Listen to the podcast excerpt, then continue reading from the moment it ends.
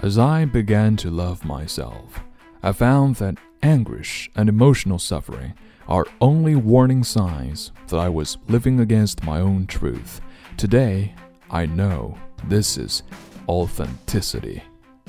As I began to love myself, I understood how much it can offend somebody as I tried to force my desires on this person, even though I knew the time was not right and the person was not ready for it, and even though this person was me.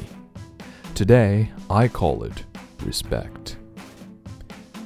As I began to love myself, I stopped craving for a different life, and I could see that everything that surrounded me was inviting me to grow.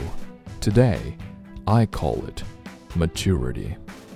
As I began to love myself, I understood that at any circumstance, I am in the right place at the right time, and everything happens at the exactly right moment, so I could be calm. Today, I call it self confidence. As I began to love myself, I quit stealing my own time, and I stopped designing huge projects for the future.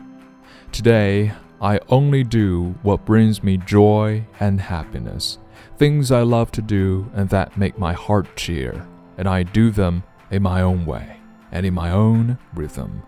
Today, I call it honesty. As I began to love myself, I freed myself of anything that is no good for my health food, people, things, situations, and everything that drew me down and away from myself. At first, I called this attitude a healthy egoism. Today, I know it is love of oneself. As I began to love myself, I quit trying to always be right. And ever since I was wrong less of the time, today I discovered that is modesty. As I began to love myself, I refused to go on living in the past and worry about the future. Now, I only live for the moment where everything is happening. Today, I live each day, day by day, and I call it perfection.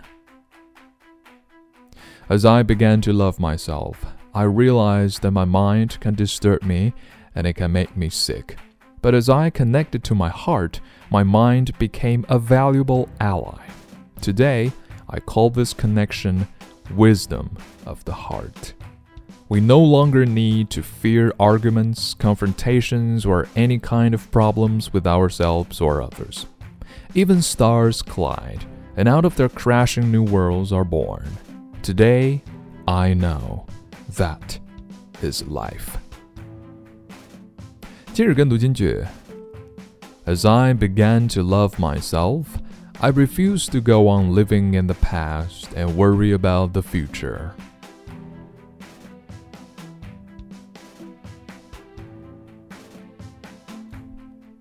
Now, I only live for the moment where everything is happening.